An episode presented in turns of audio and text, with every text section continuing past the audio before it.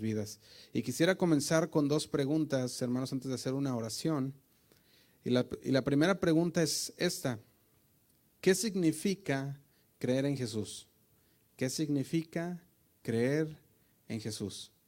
Esa es la primera pregunta con la que, con la que quisiera comenzar en, este, en esta continuación de la serie.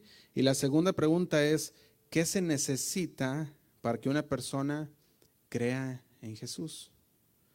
Les repito, la primera pregunta es, ¿qué significa creer en Jesús? Y la segunda es, ¿qué se necesita para creer en Jesús? Y hago esta pregunta porque como cristianos hablamos mucho sobre la fe. Hablamos mucho sobre la fe, sobre la confianza y específicamente hablamos mucho sobre el creer.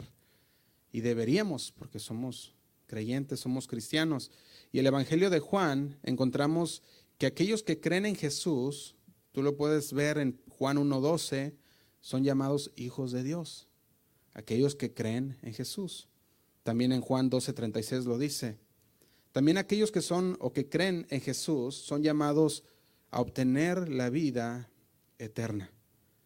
Aquellos que creen en Jesús son llamados hijos de Dios, son llamados a obtener la vida eterna, son los que evitan la condenación, de acuerdo a Juan 3:18.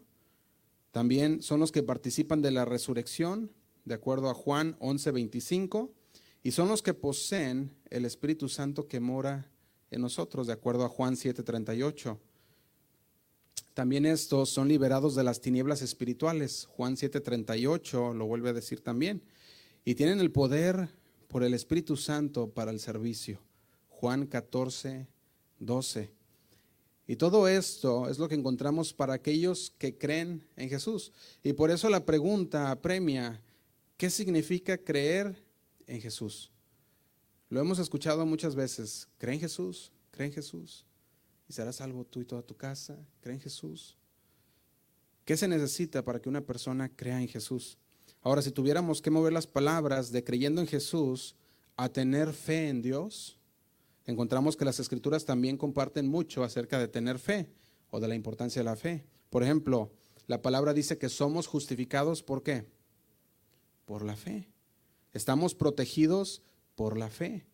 Caminamos por fe podemos ver que también tiene mucho que decir. Estamos firmes en la fe y vivimos por fe. Entonces también hay mucho que decir acerca de la importancia de la fe y también del creer en Jesús, creyendo en Jesús y tener fe en Dios. Ahora, cuando nosotros también se nos avisa o se nos dice en la palabra que oremos y se nos pide que oremos con qué? Con fe. Oremos creyendo, oremos con fe. Son dos palabras que la Biblia nos está hablando mucho y que el cristiano es muy, ah, está muy, conoce mucho sobre estas palabras debido a que somos creyentes y tenemos la fe de Dios. Entonces, sin fe, dice la palabra también que es imposible agradar a Dios. También habla de que solo un poco de fe puede mover montañas. Fíjate cómo nos hablan esas palabras, solo un poco de fe. Y es solo un poco de lo que la Biblia tiene que decir acerca de la fe también. Entonces, como cristianos, nuestro camino es un camino de fe. Vamos caminando en la fe. Es una vida en la que Dios nos llama a confiar en Él. ¿Cada cuándo? Siempre, en todo momento. Y en todos los sentidos y en cada situación. Y hay una cosa que los cristianos deben decir, uh, sí, ah, sí lo entiendo, ¿verdad? Sí, sí sé lo que es. Y eso debería ser la fe y el creer en Dios creer en Jesús. Ellos deberían decir, estoy de acuerdo, yo soy una persona de fe, o quiero ser una persona de fe, quiero caminar en la fe, pero también creo que a veces podríamos pensar que comprendemos mejor la palabra fe de lo que de veras lo hacemos. Muchas veces decimos, bueno, es que yo tengo fe, yo creo en Dios, creo en Jesús, pero muchas veces usamos la palabra en una forma como que si la entendiéramos más de lo que en verdad llegamos a entenderla. Y yo lo podía ver en esta manera, en Marcos 9:24, si puedes ir en tu Biblia. Y antes de leerlo vamos a hacer una oración, que el Señor sea el que nos dirija en esta, en esta noche. Señor, te damos gracias una vez más, Señor, porque sabemos, Señor, que tú vas a hablar a nuestro corazón. Que esta palabra, Señor, sabemos que no regresará vacía, que hará en nosotros, Señor, lo que tiene que hacer conforme a tu voluntad y tu propósito, Señor. Nos queremos poner en tus manos para que tú hables, Señor, a nuestro corazón. Queremos guardar tu palabra, Señor, y meditar en ella. Salir transformados, Señor. Salir diferentes a como entramos, con un poco más de conocimiento de ti, Señor, y de tu palabra. Te damos gracias, Señor, y nos ponemos en tus manos. Ayúdanos. En el nombre de Cristo Jesús. Amén. Y amén. Yo veía este capítulo 9, versículo 24 de Marcos que Dios usa para sacudirnos un poco y decir, es posible que no conozcamos qué es la fe tan bien como pensamos. Porque en este verso vemos que hay un padre, un padre que viene a Jesús en nombre de su muchacho que está enfermo. Dice así, Marcos 9:24. Dice, e inmediatamente el padre del muchacho clamó y dijo, creo. ¿Y luego qué dice? ayuda mi incredulidad. Y yo veía y ponía una pregunta, ¿qué significa esto? Porque él dice, creo, ayuda mi incredulidad? ¿Por qué está diciendo? ¿Por qué si pensamos que dice aquí, creo, dice, ayuda mi incredulidad? A mí me, me estaba pensando un poco en esto, porque esta persona puede creer y simultáneamente puede decir, ayuda a mi incredulidad. O crees o no crees. ¿Tenía alguna duda? Y eso es donde quiero ir entonces. Yo empiezo a pensar en mi propio caminar con Dios. Si alguien me preguntara, Josué, ¿crees que Dios puede hacer algo? diría, pues claro que sí, yo creo que Dios puede hacer algo, yo creo que Dios puede ayudar en esta situación, yo creo que Dios puede hacer muchas cosas. En cambio, si me dicen, ¿crees que Dios intervendrá en tu situación? ¿Crees que Dios intervendrá en tu situación? Ahí quizás diría, quizás. A lo mejor tuviera esa respuesta, quizás intervendrá en mi situación. O quizás intervendría en esta situación, o en, o en este problema, o en esta enfermedad. A lo mejor diríamos quizás. Entonces, si es posible que esta respuesta también viniera a la mente del hombre, a lo mejor él decía, yo creo. Pero ¿será, pues, ¿será que Dios intervendrá? A lo mejor él decía, quizás, quizás sí. Quizás intervendría el Señor en esta situación. Y yo creo que por eso es que él decía, ayuda mi incredulidad. No quiero decir quizás, quiero decir que sí lo harás. La traducción lenguaje actual dice el versículo 24 de esta manera. Dice, enseguida el Padre gritó, sí confío en Dios, ayúdame a confiar más en Él. Ayúdame, ¿a qué? A confiar más en Él. Otro pasaje que al menos debería hacernos también meditar o detenernos un momento a reflexionar es este, primera de Juan 4.1. Primera de Juan 4.1 dice así. 4.1 dice, amados, no creáis a todo espíritu. Fíjate, ¿qué dice? No creáis a todo espíritu, sino probad los espíritus si son de quién? De Dios. Porque muchos falsos profetas han salido por el mundo. ¿Qué significa eso? Hay cosas en las que debemos creer, confirmar, tener fe, pero también la Biblia nos habla también de que hay algunas cosas en las que no debes poner tu fe. Habla de unas cosas en las que no hay que creer en lo absoluto. Habla de cosas en lo cual tú debes rechazar completamente. Eso es lo que está hablando aquí. Dice, amados, no creáis a todo espíritu, sino probad los espíritus si son de Dios y necesitamos saber la diferencia entre lo que debemos de creer y lo que no debemos de creer. Lo necesitamos saber.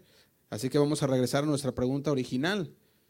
¿Qué significa creer en Jesús? ¿Qué significa creer en Jesús? ¿Significará que las personas deben creer en la figura histórica de Jesús? ¿O significará que deben de creer en los milagros de Jesús? ¿Significará que deben de creer en las enseñanzas de Jesús? ¿Significará que tal vez deben de creer en la deidad de Jesús? ¿Qué significa creer en Jesús? La, segunda pregunta que dijimos está muy ligada a esta, y es, ¿qué se necesita para que una persona crea en Jesús? ¿Qué se necesita? Y es necesario que prestemos mucha atención, hermanos, porque el Evangelio de Juan nos dice con las mismas palabras de Jesús en Juan 3:16, dice, porque de tal manera amó Dios al mundo, que ha dado unigénito para que todo aquel que en él cree no se pierda, mas tenga vida eterna. Por eso la pregunta que decíamos es, ¿qué significa creer en Jesús? ¿Y qué se necesita para que una persona crea en Jesús? La primera pregunta tiene que ver con la aclaración. ¿Qué es creer? ¿Qué significa creer? La segunda pregunta es más sobre el proceso, cómo sucede, cómo llegamos hasta ahí. Entonces, si piensas en esa segunda pregunta, cómo sucede, cómo llegamos ahí, qué es necesario para que la gente crea en Jesús, podemos pensar en la mujer samaritana. ¿Se acuerdan que estudiamos la mujer samaritana? Tres semanas duramos estudiando la historia de la mujer samaritana y estudiamos este encuentro que ella tuvo con Jesús. Y en un sentido general de la historia, vemos que era necesario que Jesús confrontara a la mujer samaritana.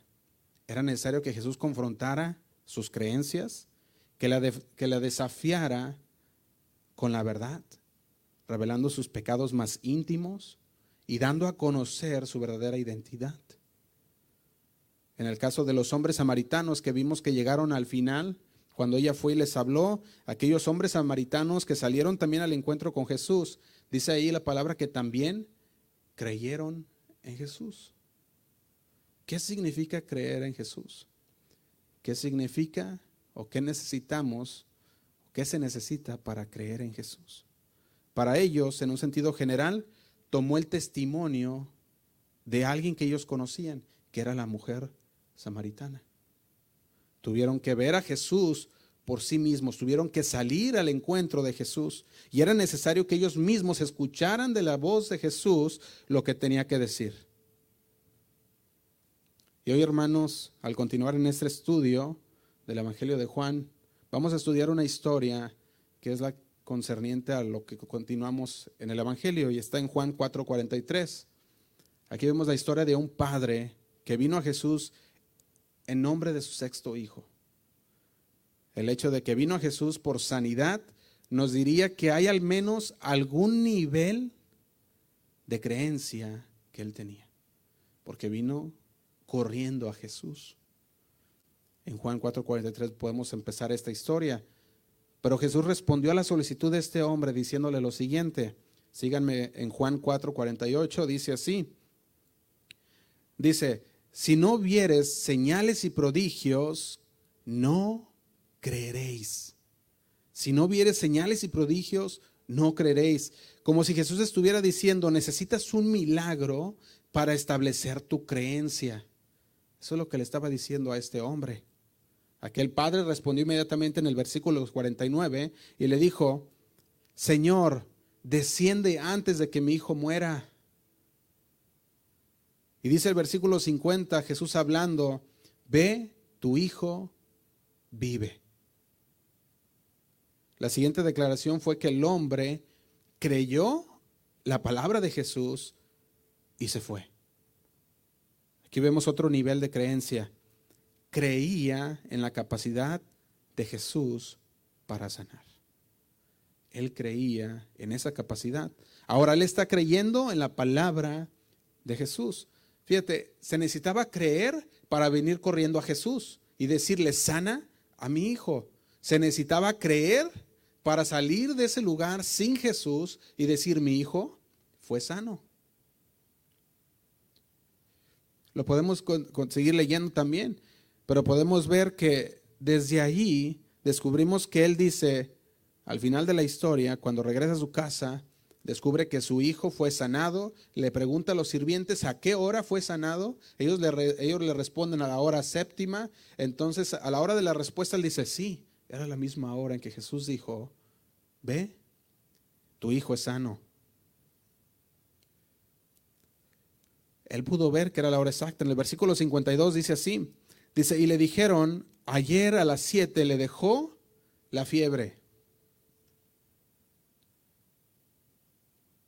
¿Y qué dice el 53? Dice, el padre entonces entendió que aquella era la hora, ¿cuándo? En que Jesús le había dicho, tu hijo vive. Y creyó, ¿qué dice? Dice, y, creyó, y creyó él con toda su casa. 54 dice, esta segunda señal hizo Jesús cuando fue de Judea a Galilea. Entonces yo decía, él creía en Jesús. Para muchos pudiera ser un poco confuso porque hay una creencia básica que lo llevó hasta Jesús. Él decía, creo en Jesús, creo que él puede sanar y tuvo que ir hasta Jesús. Después dice, creyó a su palabra.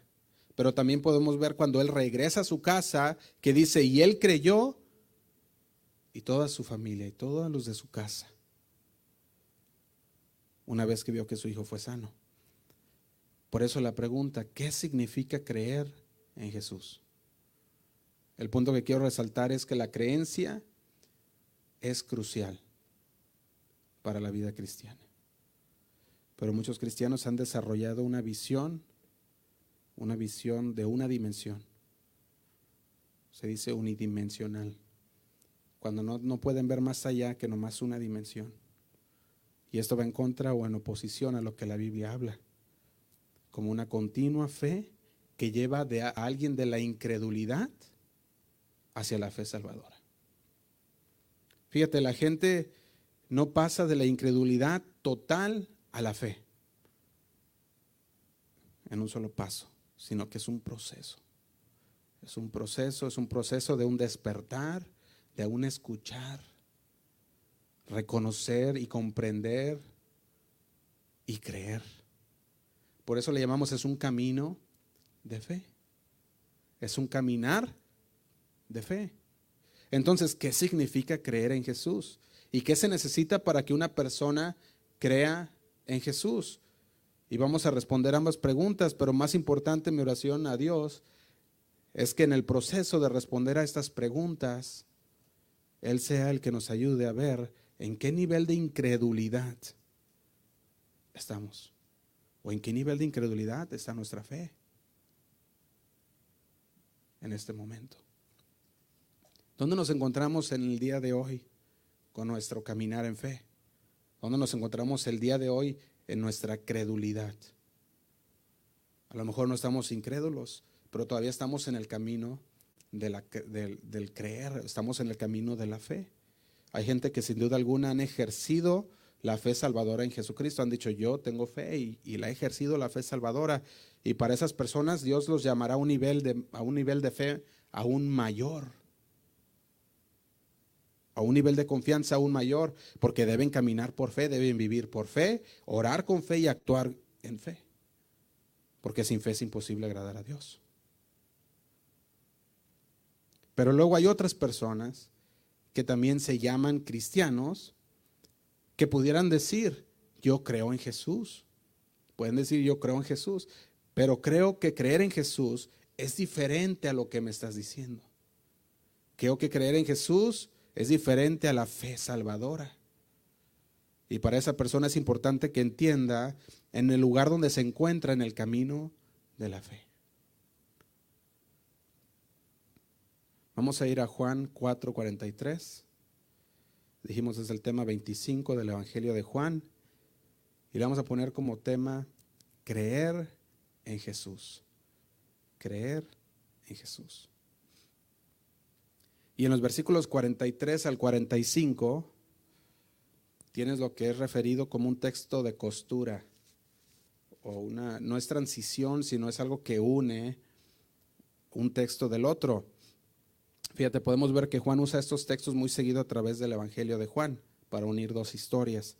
Por lo general proporcionan estos datos geográficos o pueden ser datos lógicos, pueden también estos ser cronológicos y a veces tienen un énfasis espiritual o teológico. Podemos verlo en el versículo 43, dice, dos días después, ¿después de qué?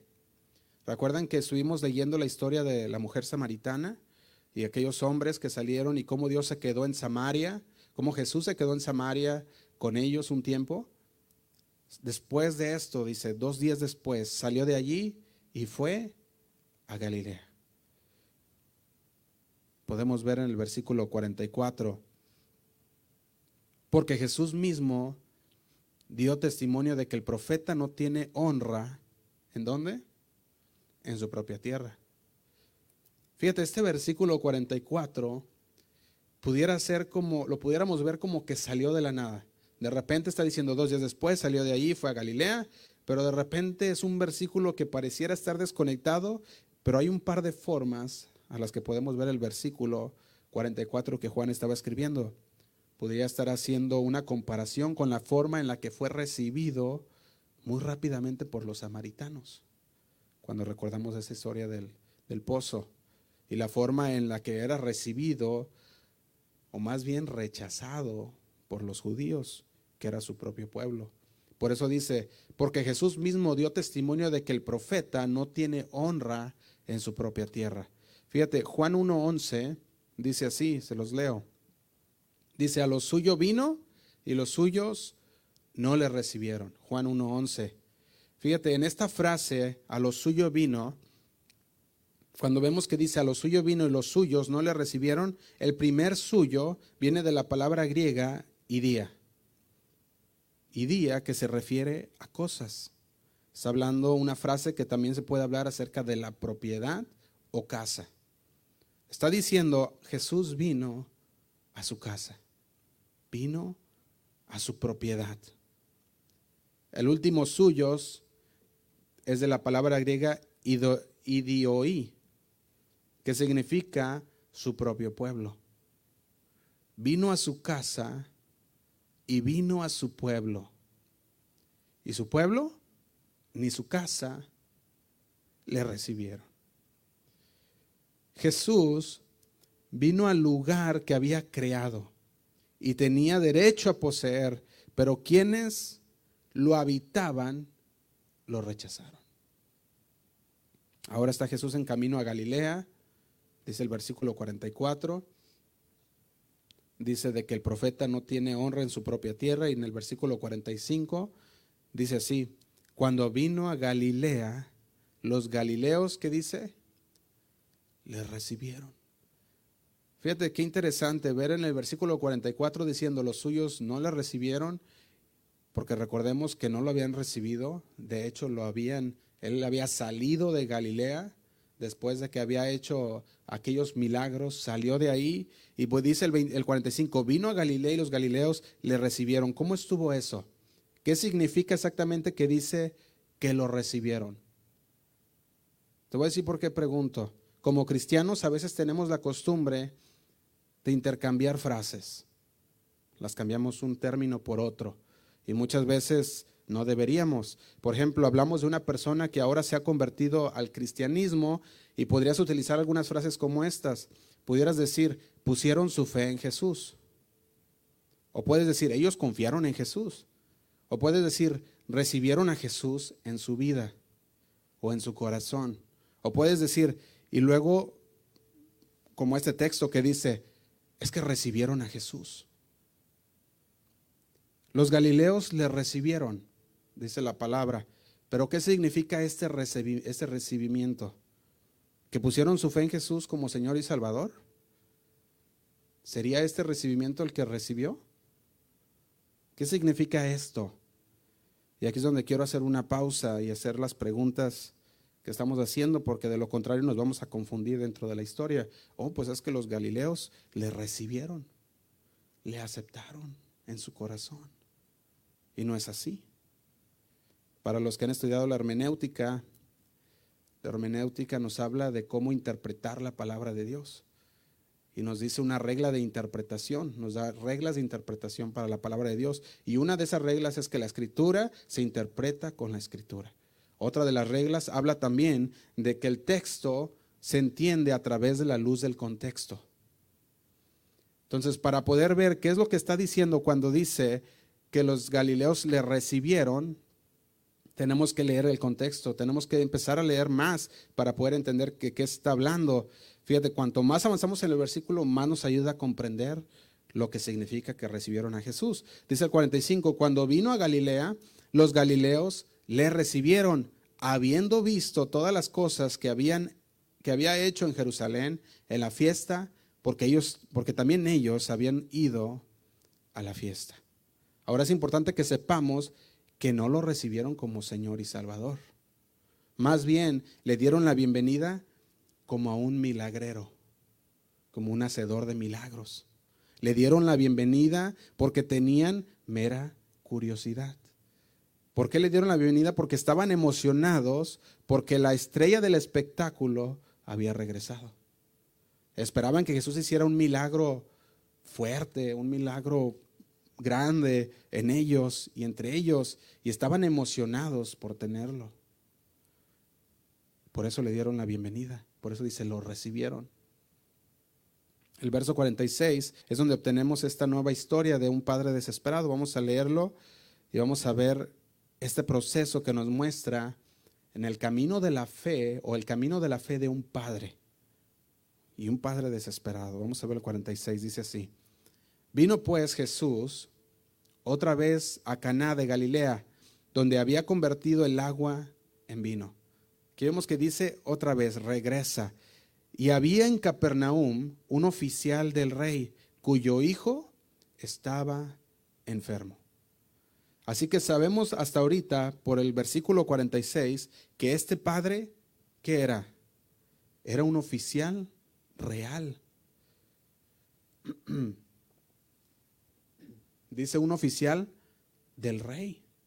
Sabemos que por el versículo 46, que también su hijo estaba enfermo en Capernaum. Ahora, en este punto, Jesús está en Caná de Galilea. Cuando empezamos a ver el mapa de Caná de Galilea, está alrededor de 16 a 18 millas de Capernaum. ¿Te imaginas 16 a 18 millas? Caminando en burro, a lo mejor en carro, a caballo, porque era un oficial del rey, no sabemos, pero viajó de 16 a 18 millas a Capernaum, basado en la ruta que este hombre habría elegido. Entonces, él había venido con la condición, con, había venido con esta petición a Jesús. Jesús sana a mi hijo. Sabiendo que Jesús había hecho milagros anteriormente. Decía, Jesús hace milagros, yo puedo ir a Él y Él puede sanar a mi hijo. Corres a Jesús para preguntarle, ¿sanarás a mi hijo? ¿Ayudarás a mi hijo? Versículo 47 dice así, este cuando oyó que Jesús había llegado de Judea a Galilea, vino a él y le rogó que descendiese y sanase a su hijo que estaba a punto de morir. Y basándose en lo que dice, y le rogó o le imploró, no fue solo una pregunta de una vez, no, no se hizo nomás esta pregunta al Señor una vez, Señor, sana mi hijo. Fue algo que le rogaba, algo que era constante. Eso es lo que está hablando aquí. Una y otra vez. Sana mi hijo, Señor. Señor, ¿puedes sanar a mi hijo? Señor, ¿puedes venir a Capernaum? Vamos, si quieres te llevo y te regreso, ve para allá. Ocupamos que vayas a Capernaum. Ahí está mi hijo enfermo y no solamente enfermo, está a punto de morir. Ahora, teniendo en cuenta lo que estamos hablando de que él imploró, tenemos que tener también esto en cuenta, la posición de este hombre, ¿qué era él? Él era un oficial del rey. Ahora, teniendo en cuenta su función, su función que tenía, un funcionario real, es un miembro respetado de la corte de Herodes y este hombre se está, podemos ponerlo de la siguiente manera, tragándose su orgullo. Un oficial del rey. Suplicando al hijo de un carpintero que regresara y curara a su hijo. Y aquí quiero hacer una pausa para hacer esta pregunta. no es sorprendente hasta qué punto puede llegar, en este caso podemos ponerlo la mamá o el papá, para encontrar a Jesús cuando hay un hijo en problemas. Sorprendente. Por eso yo veía esto y decía, este padre, o sea, fue algo que él dijo, voy a viajar y voy a ir y voy a hacer, voy a pedirle que venga, voy a rogarle que venga conmigo. Por eso nosotros no debemos ni por un momento pensar que la experiencia de venir al Señor para pedir por nuestros hijos es tiempo perdido. Ni mucho menos pensemos por un momento que se trata solo de una enfermedad o de los problemas de tu niño, porque Dios tiene control de las circunstancias. ¿Cuántos pueden decir amén? Amén. Muchas veces para trabajar en muchas otras cosas en tu vida, puede utilizar esa circunstancia. Por ejemplo, podría ser que en esa situación difícil Dios le esté enseñando sobre la confianza sobre la oración, sobre el depender de Dios o sobre otros asuntos eternos. No sabemos, puede ser que está rompiendo el orgullo de este hombre, pudiera ser que estaba inculcando en este hombre humildad, o a lo mejor lo estaba desafiando, desafiando en qué sentido, en su sentido de control, confrontando a este hombre diciéndole, no todo lo tienes bajo control, solamente Dios. A lo mejor estaba confrontando la ansiedad que estaba dentro de él, o tal vez estaba llamando, llamándolo a una relación más profunda con él. Podría ser cualquiera de esas cosas o ninguna de estas cosas. Pero hay mucho que está sucediendo en este momento. Ahora pensemos en la situación de este hombre. Tiene un hijo que enfermo está a punto de morir, está en su lecho de muerte, así que tiene un hijo enfermo. Y no es cualquier cosa. Tener un hijo enfermo y a punto de morir no es cualquier cosa. Eso lo podemos ver. Está en un modo de crisis. Entonces deberíamos de ponernos en los zapatos de este hombre. Perdón.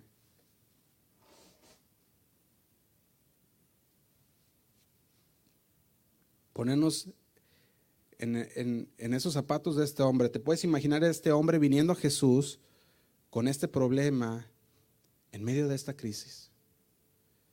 Meditemos en lo siguiente, hermanos. ¿Qué es lo que Dios podría estar, qué es lo que Dios podría estar haciendo en esta vida de este hombre? ¿Y qué es lo que Dios está haciendo en la vida de nosotros? ¿Qué es lo que Dios podría estar haciendo en tu vida a través de una crisis, a través de los problemas, o a través de la enfermedad. Y quiero profundizar más para aquellos que son discípulos de Dios, discípulos de Cristo. Podemos ir a Santiago 1, versículo 2. Santiago 1, versículo 2 dice así. Dice, hermanos míos, tened por sumo gozo cuando os halléis en diversas pruebas. ¿Por qué? dice el versículo 3, sabiendo que la prueba de vuestra fe produce paciencia. Y dice el 4, mas tenga la paciencia su obra completa para que seáis perfectos y cabales sin que os falte cosa alguna. Ahora, cuando nos enfrentamos a pruebas o crisis, como lo hizo este padre, Santiago 1, versículo 2 nos dice que la prueba de tu fe va a producir paciencia va a producir aguante. Entonces, parte de lo que Dios está haciendo en esa crisis es desarrollar dentro de nosotros la paciencia, es desarrollar aguante, la capacidad de aferrarnos más a Cristo. Y más que la última vez en la que pasamos un momento difícil. Quiere que más nos aferremos a Él. Lo que yo puedo ver es que el Señor desarrolla resistencia cuando estamos, cuando nuestra fe está siendo probada por diversas pruebas. A veces cuando nos enfrentamos a una prueba, vamos a Dios en oración y le decimos, Señor, ayúdame, Te necesito, necesito de tu ayuda en esta situación. Pero cuando Dios no actúa lo suficientemente rápido, tratamos de hacerlo nosotros mismos. Tratamos de ayudar a Dios. Entonces pasamos al modo de resolución de problemas que se prende automático en nosotros y decimos, bueno, es que Dios no me ha ayudado, entonces tengo que yo enfrentar ese problema y tengo que resolverlo, tengo que hacer esto, tengo que hacer el otro. Y empezamos a ponernos en el modo de solucionar problemas, tratando de ayudar a Dios. Pero lo que encontramos en su palabra es que Dios nos permitirá llegar a algunas situaciones en las que no hay nada que tú puedas hacer. Como este hombre no había nada más que él pudiera hacer sino correr a Jesús. Y muchas veces nos va a tocar solamente esperar en el Señor. Eso es lo que nos va a tocar muchas veces. Esperar completamente en el Señor, aún en medio de la desesperación, a que Dios haga algo por ti. Porque tú no puedes hacer nada. Santiago 1.2 dice, hermanos míos, Tened por sumo gozo cuando os halléis en diversas pruebas. En ese momento de prueba nos está diciendo, ten alegría. Tienes que tener gozo, porque te está enseñando a, a aferrarte más a Jesús. Y la fe de que alguna vez te has aferrado a Él tiene que aumentar aún más.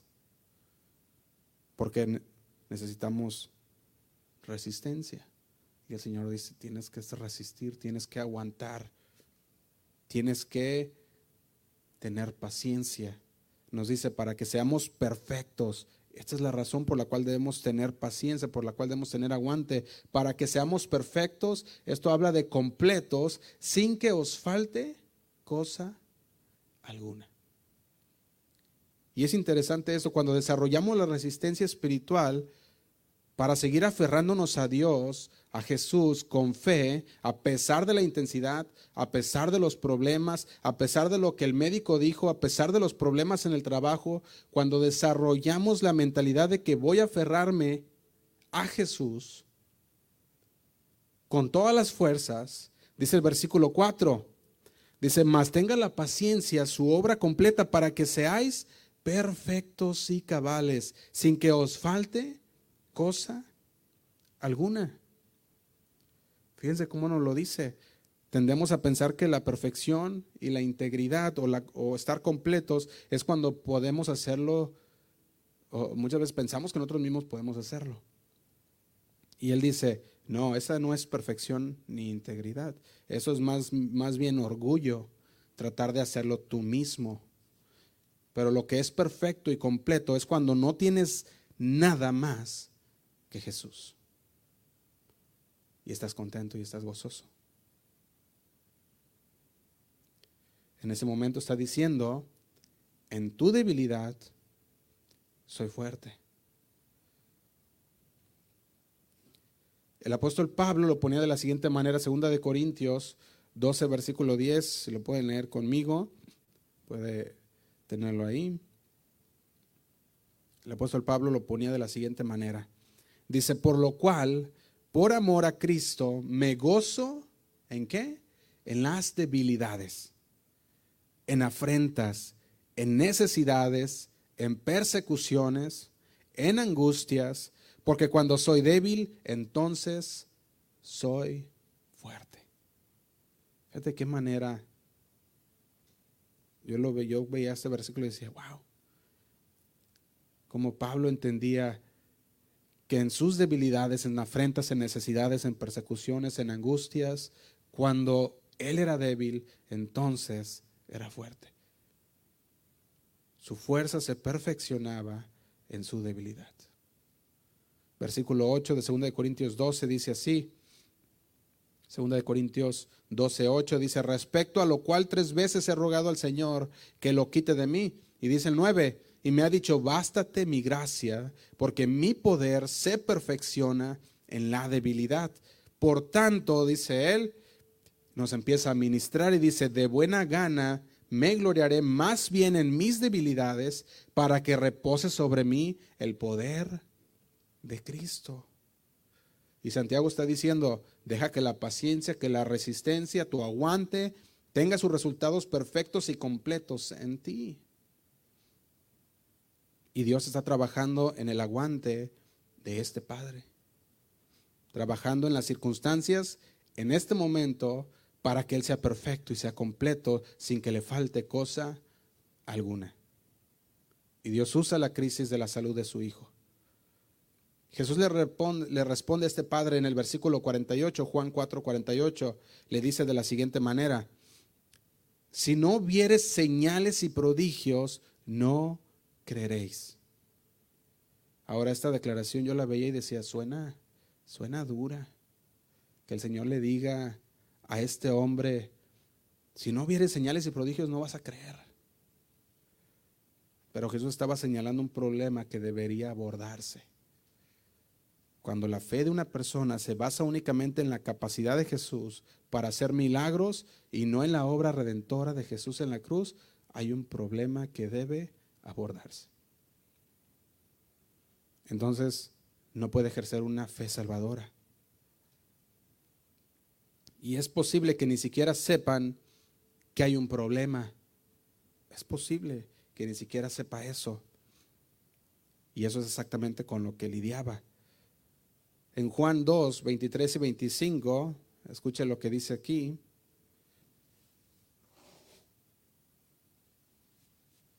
Juan 2, 23 al 25 dice, estando en Jerusalén, en la fiesta de Pascua, ¿qué dice? Muchos creyeron en su nombre. ¿Cuántos?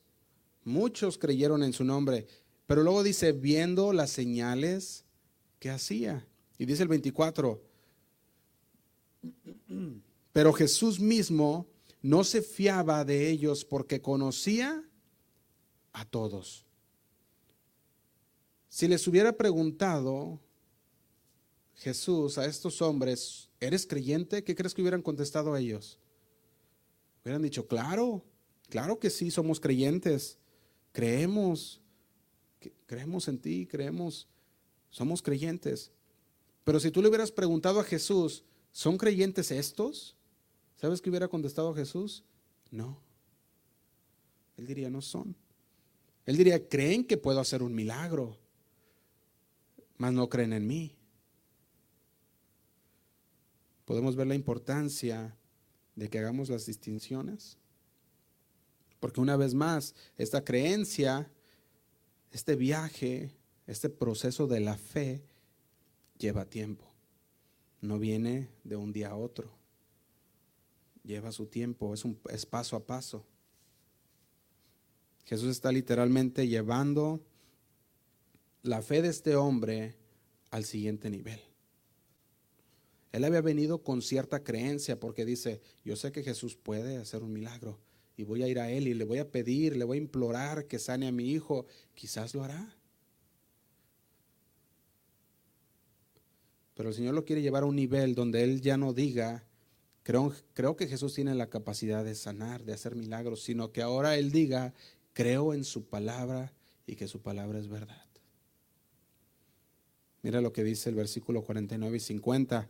Dice así, el oficial del rey le dijo, Señor, desciende antes que mi hijo muera. Y dice el 50, Jesús le dijo, ve, tu hijo vive. Y el hombre creyó la palabra que Jesús le dijo y se fue. Este es el hombre que ha estado implorando, suplicando una y otra vez, ven y sana a mi hijo. Sin embargo, con esta palabra que el Señor le da, ve, tu hijo vive, salió. El hombre salió creyendo que la palabra que Jesús le había dicho era verdad. ¿No crees que ese es un nuevo paso, un nuevo nivel de fe? Él venía creyendo que él podía hacer un milagro. Ahora él está creyendo en su palabra, que su palabra es verdad. Eso es lo que está creyendo ahora. Dice que el hombre creyó la palabra que Jesús le dijo y se fue. Llegó a un nuevo nivel de fe. Y no sé si recuerdes también en Juan 20, 31, cuando le preguntaron a Jesús también. Vamos a ver Juan 20, 31. le dice así. Perdón, estamos en Juan 31, podemos ver, estamos, 31, aquí está, dice, pero estas se han escrito, hablando de lo que se trata el Evangelio de Juan, pero estas se han escrito para que creáis que Jesús es el Cristo, el Hijo de Dios, y para que creyendo tengáis vida en su nombre. Fíjate, yo veía esto, que no es coincidencia lo que está pasando en este versículo o en este capítulo de Juan, o lo que está teniendo lugar en este Evangelio de Juan. El Evangelio de Juan es un, un Evangelio de fe y de creer, y eso es lo que nos dice en el 31. Dice, pero estas se han escrito para que creáis que Jesús es el Cristo, el Hijo de Dios, y para que creyendo tengáis vida en su nombre. Y puede haber una cosa, los casos de creer y de tener fe y de confianza en el Evangelio, especialmente el Evangelio de Juan, resaltan más que en cualquier otro Evangelio. De hecho, la palabra creer se encuentra casi 100 veces, nomás en el Evangelio de Juan. Y la gran mayoría de esos casos habla de creer en Cristo y de la fe salvadora en Cristo. Pero hay algo que pasa. Y el asunto es que cuando la mayoría de la gente, la mayoría de la gente nunca creerá en Jesús como su Señor y Salvador. La mayoría de la gente, no importa lo que haya hecho, no importa lo que sepan, la mayoría de la gente no creerá en Jesús como su Señor y Salvador. Tendrá cierta creencia en Jesús, pero lo triste y lo desafortunado es que no creerán en Jesús como su Señor y Salvador. Y no es mi perspectiva ni mi opinión, es lo que dice mismo Jesús en el Sermón del Monte en Mateo 7:13. Dice así, dice, entrad por la puerta estrecha, porque ancha es la puerta y espacioso el camino que lleva a la perdición. Y muchos son los que entran por ella. Pero luego dice el 14, Mateo 7:14, dice, porque estrecha es la puerta y angosto el camino que lleva a la vida, y pocos son los que la hallan. Yo podía ver que son pocos los que en verdad van a creer en Jesús como su Señor y Salvador. En otras palabras, habrá mucha gente que no va a creer, que no creerá que, la, que Jesús es su Señor y Salvador.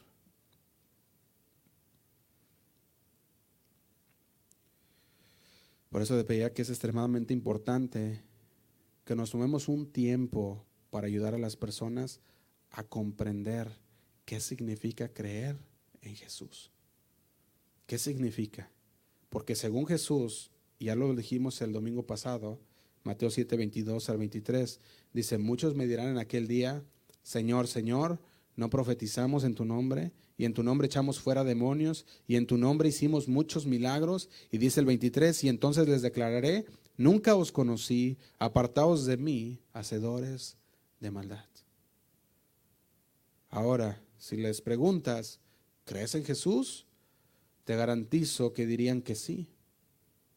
Es más, incluso mencionarían sus obras para Cristo, como lo hace en este versículo 22 de Mateo 7 que dice, dice, no profetizamos en tu nombre. Ellos dirían, claro que sí creemos. Es más, profetizamos en el nombre del Señor. Hicimos muchos milagros. De hecho, echamos fuera demonios en el nombre de Jesús. Dirían, claro que sí.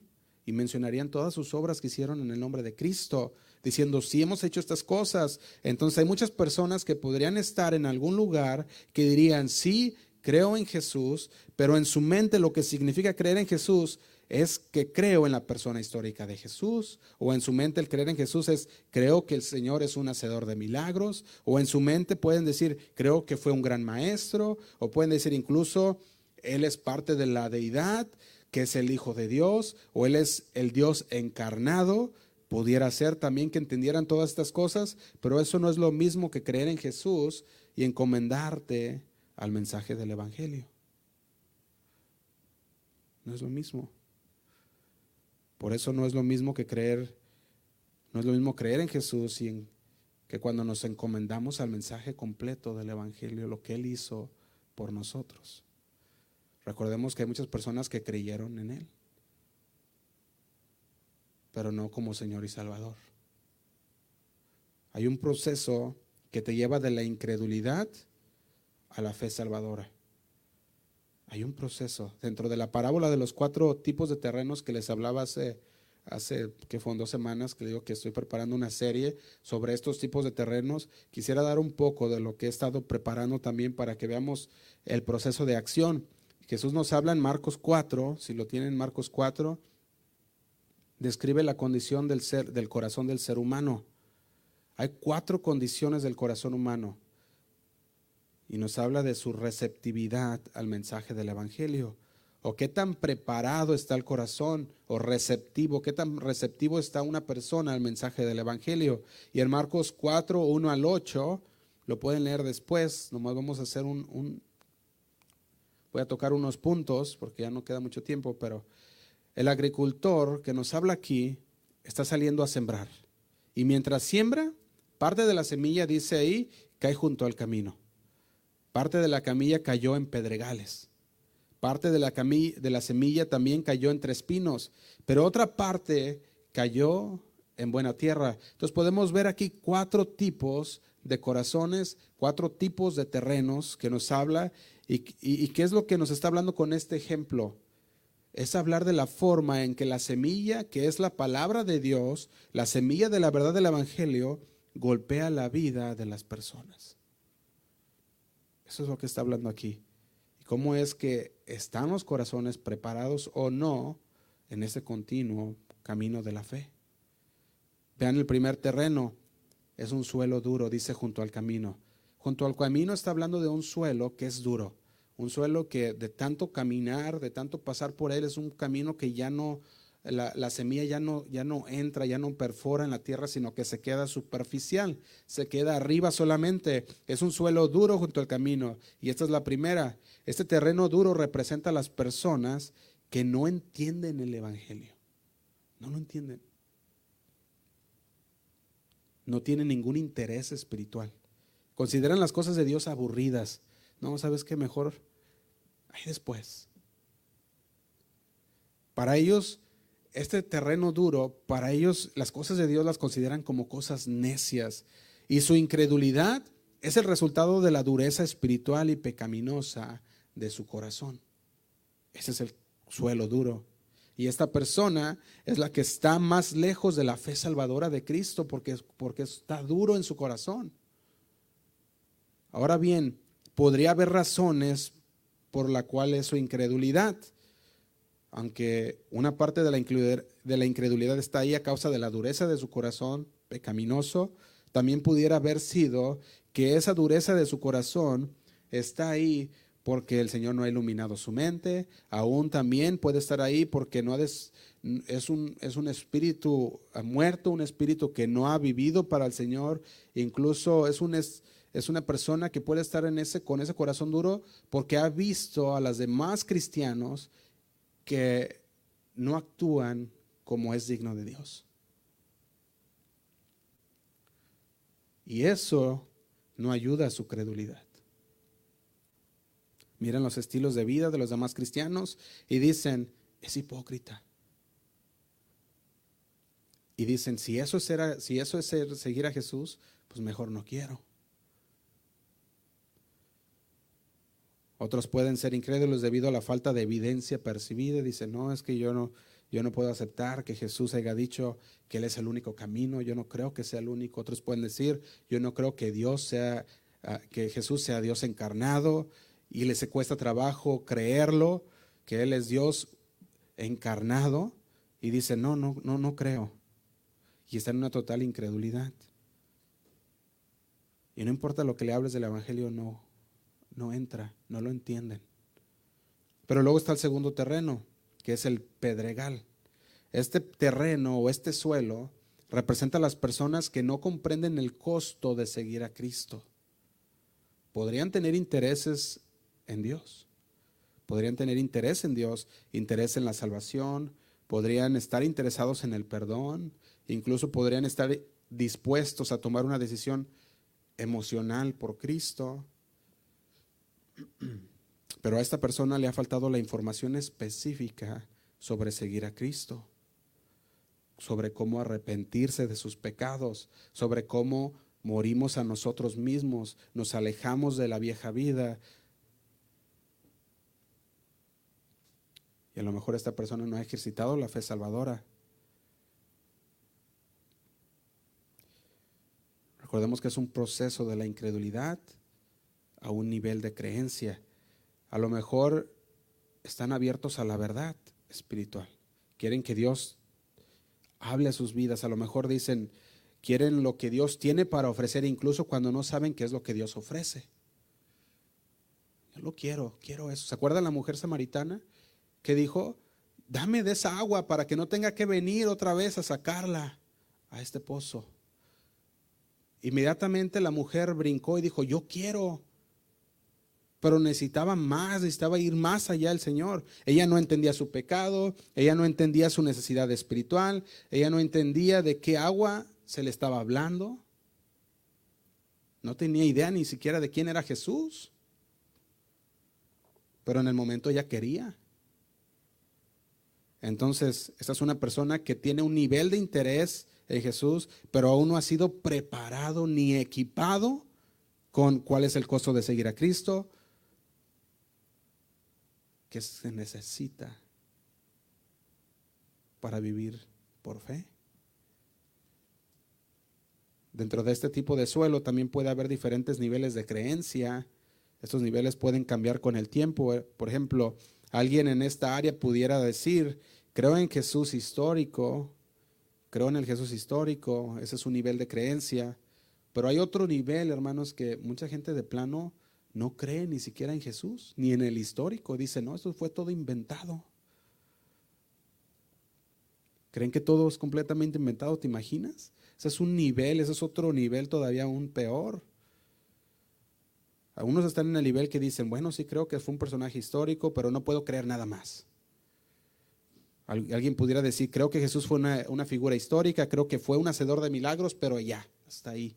Otros pueden decir, creo que fue una figura histórica, creo que es un hacedor de milagros, creo que sus enseñanzas tienen beneficios, creo que sus enseñanzas son verdaderas, pero no puedo creer nada más. Otros pueden decir, creo en Jesús histórico, creo en un hacedor de milagros, creo que sus enseñanzas fueron verdaderas, creo que era el Hijo de Dios y pueden creer todas estas cosas y aún así no haber ejercitado la fe salvadora. Nos lleva al siguiente tipo de terreno, el tercero, entre espinas. Recordemos que todos los suelos, la semilla cae y muere, o es ahogada, como dice la de las espinas. El suelo espinoso, este tipo de suelo, representa a las personas que entienden el Evangelio. Han entendido, pero quieren las cosas del mundo. Fíjate, el tercero, entre espinos. Eso es lo que hace. Quieren las cosas del mundo más de lo que quieren a Dios. Fíjate, la mente de esta persona que está en, que la semilla cayó entre espinas, este terreno, la mente de esta persona está enfocada en las preocupaciones de la vida. Los placeres de la riqueza y el deseo de otras cosas. Esta persona puede tener muchas creencias religiosas y convicciones morales. Esta persona puede ser extremadamente religiosa, pero todavía está perdida. Tiene lo que la Biblia llama una forma de piedad, pero niega la eficacia, la eficacia de ella. El suelo duro, que dijimos al principio, es una persona que no entendió el Evangelio, que no entienden la verdad, que no entienden nada, son simplemente duros de corazón y pecadores porque nacieron en esa naturaleza pecaminosa y no quieren cambiar. La dureza del corazón deliberada, que viene siendo esta que ha caído ah, entre los espinos, esta ya es una, una dureza de corazón deliberada, porque cuando la persona comprende la verdad, comprende el Evangelio, entiende que quién es Jesús, de quién se trata cuando hablamos de Jesús, y sin embargo deliberadamente todavía se niega a creer.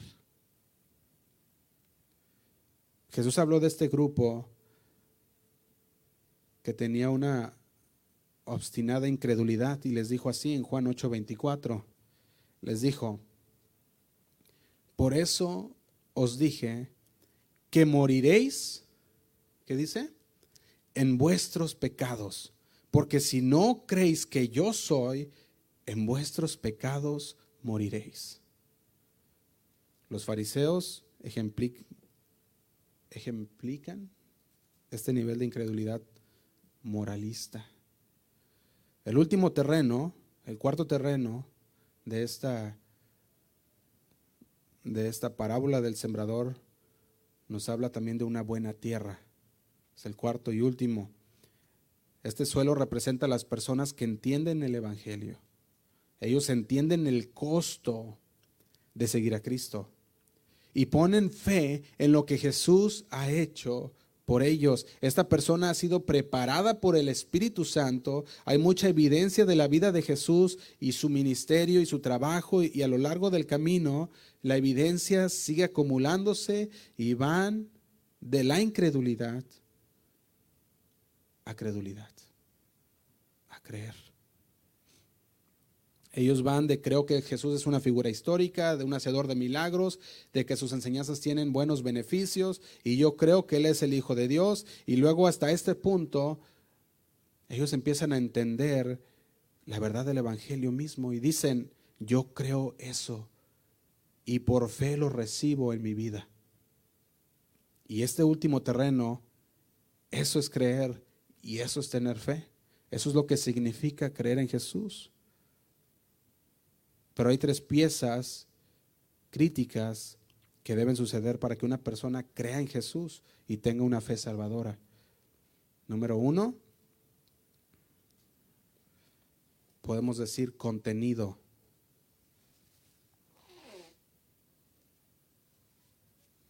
Otra palabra podría ser información, contenido o información.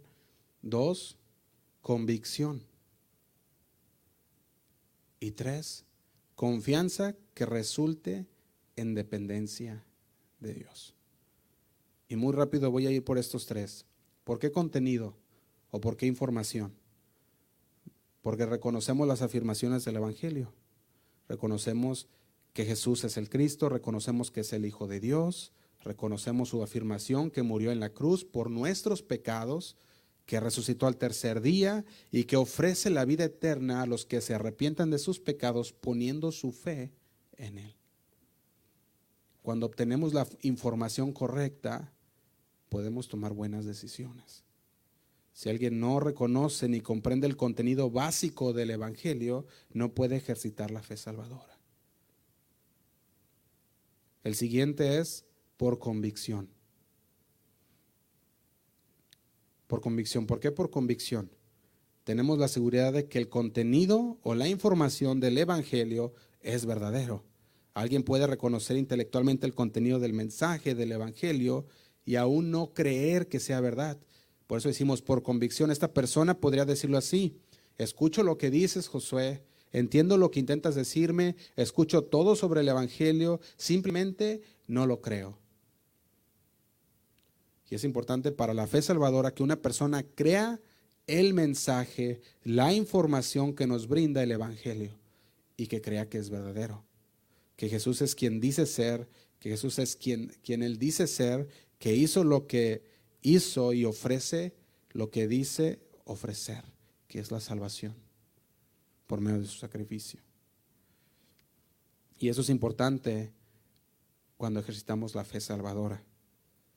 El último de estos tres es la confianza que resulta en dependencia.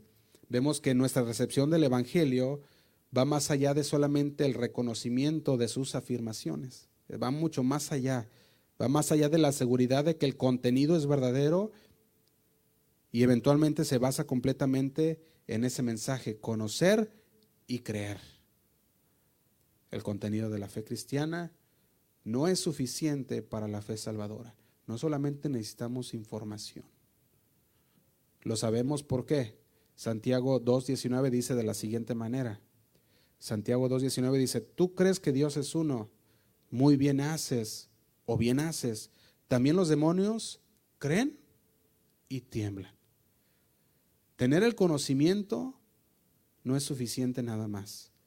No solamente conocer y creer el contenido de la fe cristiana, que hace suficiente para la fe salvadora.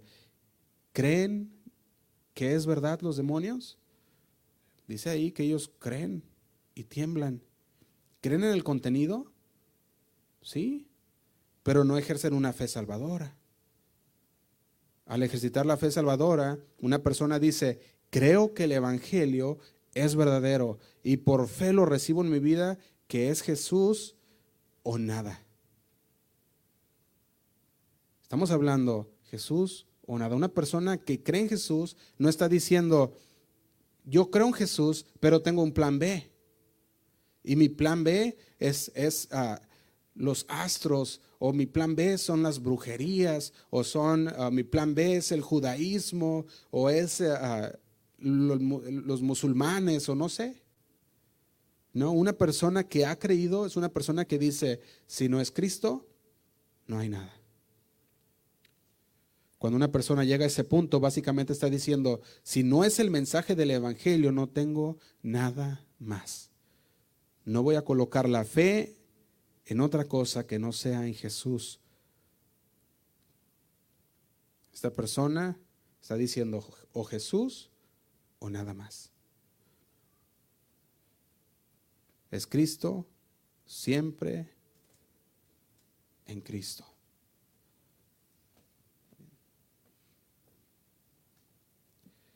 Creo que el contenido es verdadero, podemos muchos decir eso, pero aún así no haber conocido qué es en verdad creer en Jesús. Y creo que existe la convicción de que está en nuestra vida y estamos ejercitando la fe salvadora al depositar nuestra fe en el mensaje del Evangelio. Por eso preguntaba, ¿qué significa creer en Jesús? Y aquí está la respuesta. ¿Qué significa creer en Jesús? Significa que Dios nos ha llevado a través del camino de la fe desde un área de incredulidad hasta ahora la fe salvadora. ¿Qué significa creer en Jesús? Es cuando reconocemos las afirmaciones del Evangelio. Creemos que el contenido del Evangelio es verdadero y confiamos completamente en el mensaje del Evangelio. Hay contenido, hay convicción, hay confianza que resulta en dependencia. Yo me acuerdo y se me venía a la mente el hombre que murió con Jesús en la cruz. Este hombre había entendido que Jesús era el rey, que Jesús era el Hijo de Dios. Tú empiezas a ver las, las, palabras que hubo, el intercambio de palabras, y él empieza a ver, yo me imagino a este hombre viendo a los demás que le llaman, bueno, si tú eres el Cristo, bájate de la cruz. Y yo puedo ver a este hombre diciendo, si tú no hiciste nada malo, yo sí. Había una convicción en este hombre y él inmediatamente puso la confianza que resultó en una dependencia en Jesús. Ahora, permítame cambiar un poco nuestra segunda pregunta para hacerla más personal. ¿Qué es necesario para que tú creas en Jesús. ¿Qué es necesario para que tú creas en Jesús? Porque las escrituras nos dice que Dios usa las circunstancias de la vida, muchas veces usa las pruebas, los problemas, las enfermedades, a veces usa las bendiciones, las conversaciones, usa mensajes de su palabra, usa su Espíritu Santo a través del proceso. Y la pregunta es, ¿qué es necesario para que tú creas en Jesús. Dios usa diferentes cosas para captar nuestra atención. Muchas cosas. Pero para un verdadero seguidor de Cristo, todas aquellas cosas lo llevarán a creer en Jesús.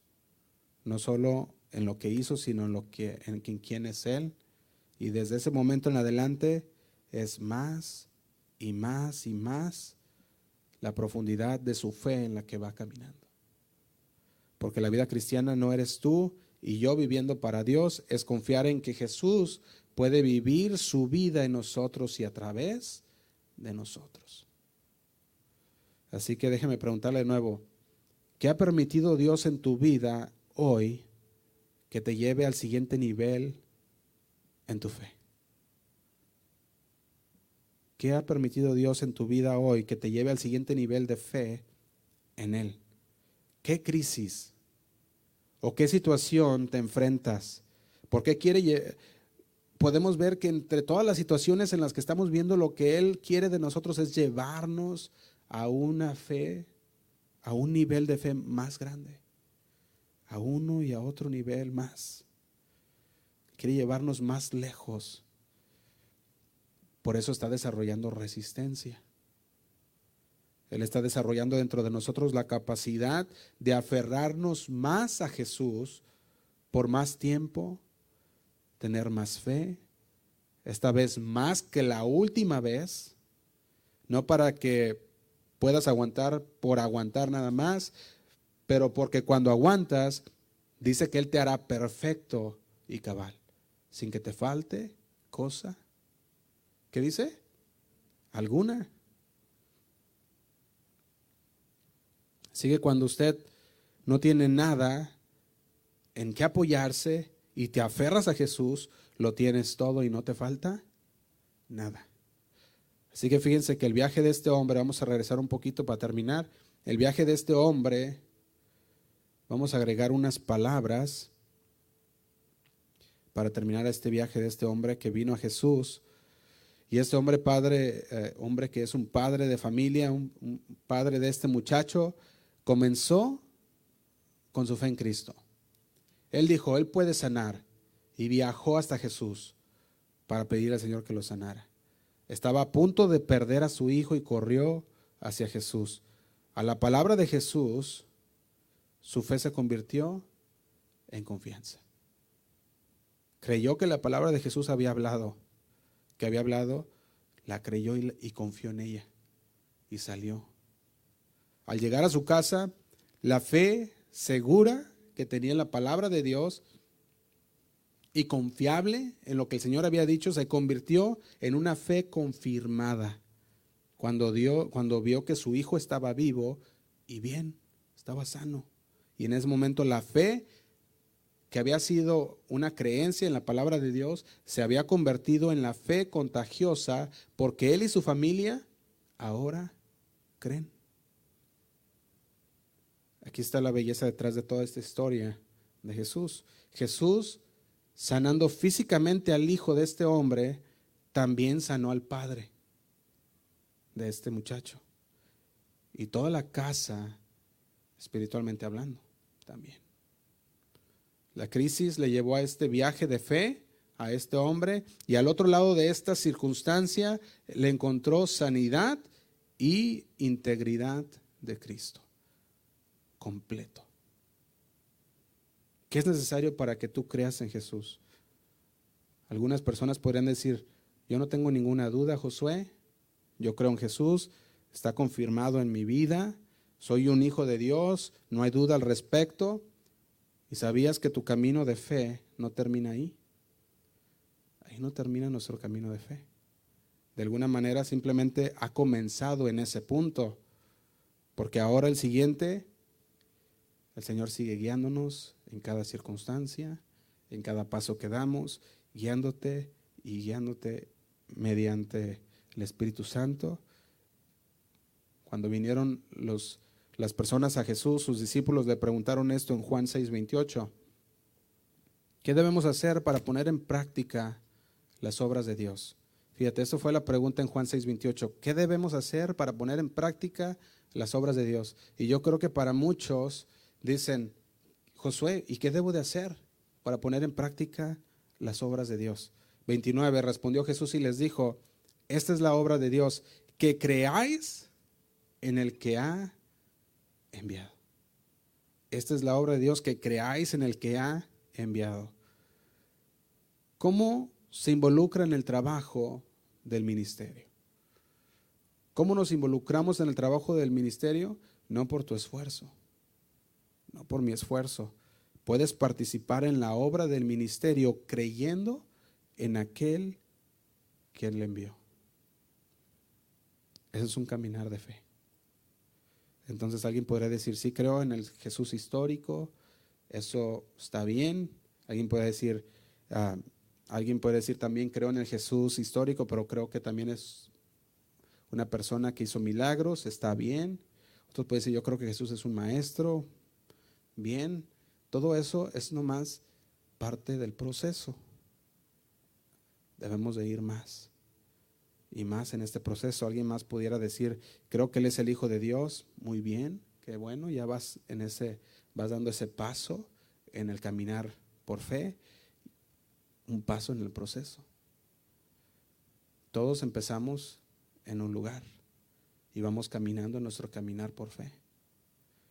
Pero en última instancia, todo se reduce a creer que el mensaje del Evangelio, la obra redentora de Jesús en la cruz, es verdad. Creer que Él murió en la cruz por, por tus pecados, creer que Él resucitó al tercer día, creer que Él ofrece vida eterna a aquellos que se arrepienten de su pecado y que han puesto su fe en Cristo Jesús. Y si lo hace, estar dispuesto a confiar y confiar en ese mensaje. Si la respuesta es sí, lo hemos hecho, Él dice que eso es la fe salvadora. Hay contenido, hay información, hay convicción, hay confianza que resulta en dependencia de Dios y Él nos anima a continuar en el camino de fe. Alguien pudiera decir, no tengo idea de dónde estoy, necesito más guianza, pues para eso estamos como hermanos. Y para eso estamos los pastores y los líderes para que puedan guiar a los demás también. Y tiene que haber esa confianza de poder decir, oye, fíjate que yo estoy en este, en este, en este punto, hacia dónde, no sé para hacia dónde ir. Y podamos instruir en la palabra de Dios cuál es, qué es lo que, qué es lo que sigue. Seguir discipulando a las personas. Y eso es lo que el Señor nos quiere hablar por medio de este mensaje. Creemos en Jesús. Tenemos la fe salvadora. Vamos a hacer una oración, hermanos, para terminar.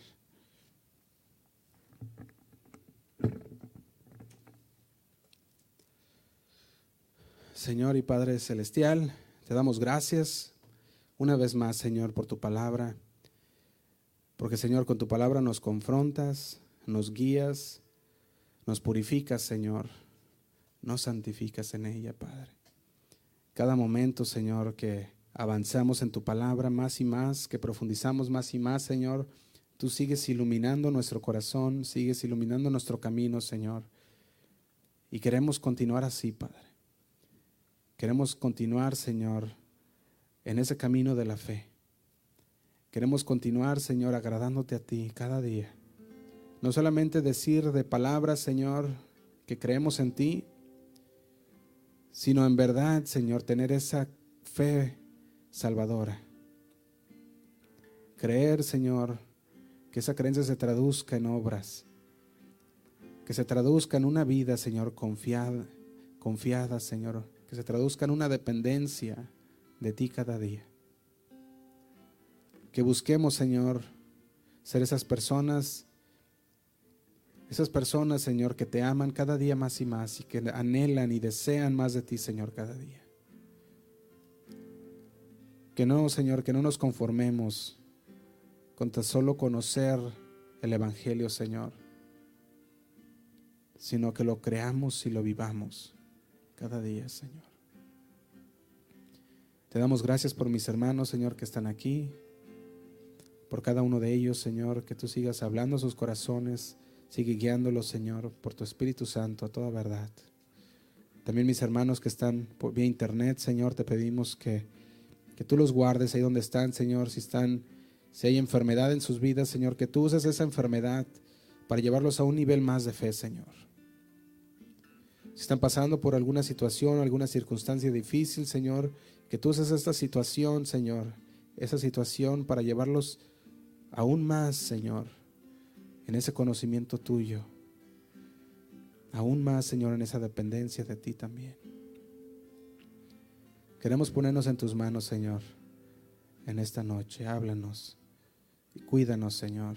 Protege a cada uno de mis hermanos, que puedan ir a sus casas con bien. Quita todo estorbo, Señor, que se quiera interponer. Y que podamos ir meditando en esta palabra, Señor. Te damos gracias y nos ponemos en tus manos. En el nombre de Cristo Jesús. Amén. Amén. Que Dios les bendiga, hermanos, y vamos a cantar un canto y vamos a ser despedidos. Nos vemos el, el domingo, primero, primero Dios. Dios les bendiga.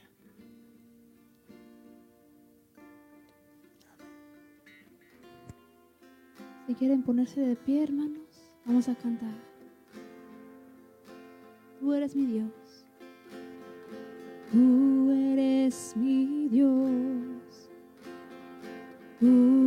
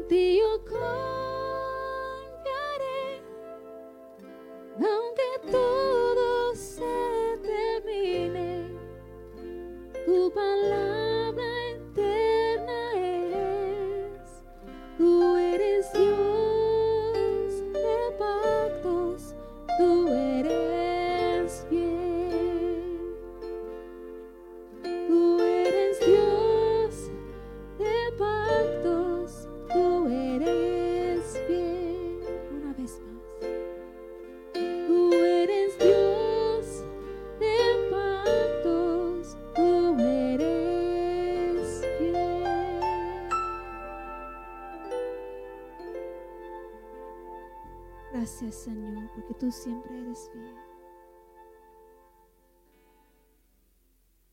Gracias, Padre, en el nombre de Cristo Jesús. Amén.